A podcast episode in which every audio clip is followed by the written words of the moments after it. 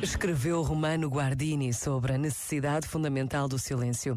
O silêncio não significa apenas que falta qualquer coisa, que é um vazio entre as palavras e os barulhos. O silêncio é por si próprio uma coisa positiva. O silêncio é a calma da vida interior. Ele é a profundeza do desconhecido.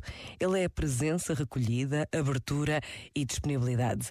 Deste modo, ele não pode significar algo mudo, inerte. Ele não é um fardo improdutivo. O silêncio autêntico é um despertar pleno de atenção e de disponibilidade. Este momento está disponível em podcast no site e na app da RGF.